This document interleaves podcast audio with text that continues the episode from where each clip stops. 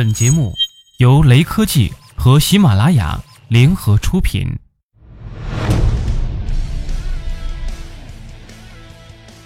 未来机器人要火，这几乎是个板上钉钉的事。如果说家用机器人还能算锦上添花，那么工业机器人则实实在在有点迫在眉睫的味道了。相信中国制造从业者对后一句话理解非常深刻。随着中国人口红利消失，经济结构转型以及产品质量需求不断提升，我们的制造业迫切需要找到合格的伙伴。帮助流水线的女工完成那些该死的抛光、研磨、组装等枯燥、危险、单调的工作。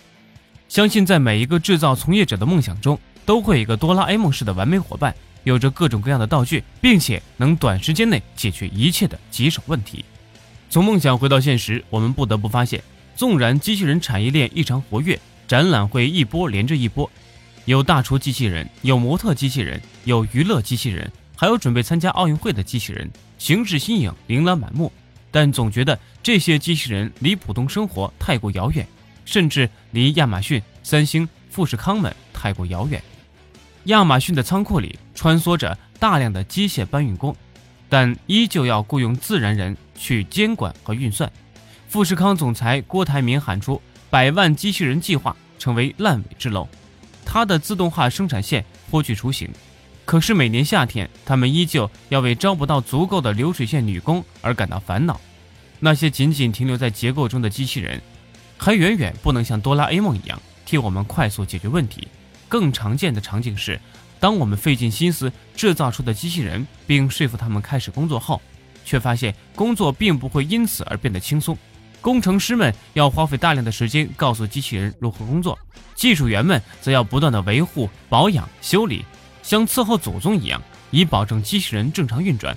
相传，在三星的一些制造工厂内，他们每天上班的第一件事情就是要检查机器的各项指标，确保线路不被油渍搞得短路，灰尘不影响机器人的组装精度，或者干脆有人会直接按要求把它们擦干净。这就是机器人的现状。相对于自然人，机器人还显得非常蠢笨，他们往往只能完成最基础的工作。这当然不能怪其本身懒惰，而是说明机器人产业链还没有进入正常的运转，包括技术管理、运营依旧没有明确的分工。那些一直想要创造生态圈的企业，总会给人吹牛的感觉。毕竟，机器人是远比智能手机更复杂的行业，不分工是没有办法搞定的。三十年来，机器人产业确实有了一些长足的发展。那些散落在苹果组装生产线上的机械手臂。机械大腿就是最好的证明，他们能不知疲倦地抓着一吨重的东西，以每秒四米的速度在车间里来去自如。当然，他们经常罢工，或者突然非常不爽地把重物扔到办公室附近，让那些喝茶聊天的工程师们狠狠地惊出一身冷汗。服务类机器人在各种展览上屡见不鲜，甚至能直接帮助银行疏导客人，帮助餐馆给客人端盘子。但总觉得噱头大于本质，更多的人是出于好奇来这里吃饭，和机器人服务质量倒没有太大关系。此外，最近兴起的情感机器人、美女机器人的概念也迅速升温。但一位单身狗在面对着那些情感机器人时，常常感觉恶心、想吐。这些花重金打造的玩意，甚至不如一个充气娃娃管用。总之，我们真的无法和这些机器一起生活、一起工作。他们要改进的东西实在太多了。首先，工业机器人的通用性尚不足以匹配其服务行业的升级速度。简单说，就是一旦产品升级，很多机器人就会被扔到仓库里，永世不得翻身。这种现象在沿海的一些制造企业里非常明显。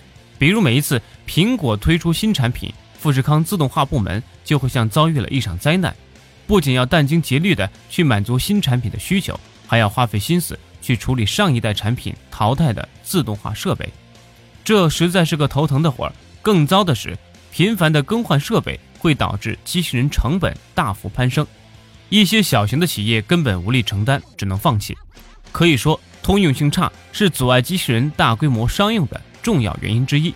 其次，现在的机器人还无法绝对安全，这也是为什么很多制造业不得不把机器人关在笼子里。毕竟，谁也不想平白无故的。挨机器人一铁种子，而且没有办法和他讲理。现在我们无法了解展览会上的机器人是由多少家企业参与完成的，但可以肯定的是，机器人从业者尚没有找到一个合适的分工方法，又或者说没有足够的基础企业参与进来，专注的完成机器人的每一个螺丝钉。比如，面对机器人的多用性差，我们需要专注于编程设计、3D 打印的企业，赋予其一个能快速变化的核心模块。又比如，想要机器人识别危险情况加以规避。高精度传感器必不可少，这完全可以作为一个分支，由具有基础技术的企业深入研究。至于说智能化依赖的大数据、云计算等技术，则又是一个庞大到不能由个别企业独立完成的任务。所以，机器人之所以发展滞后，更多的是由于产业链缺乏明确的分工，又或许这个行业尚没有到需要明确分工的时候，大家只是弄样品自娱自乐罢了。不过，笔者最终相信。机器人大规模普及之前，一定会有秩序井然的分工。正如孙正义曾经对郭台铭说过的：“红海负责提供机器人的躯壳，而我们赋予他们情感和灵魂。”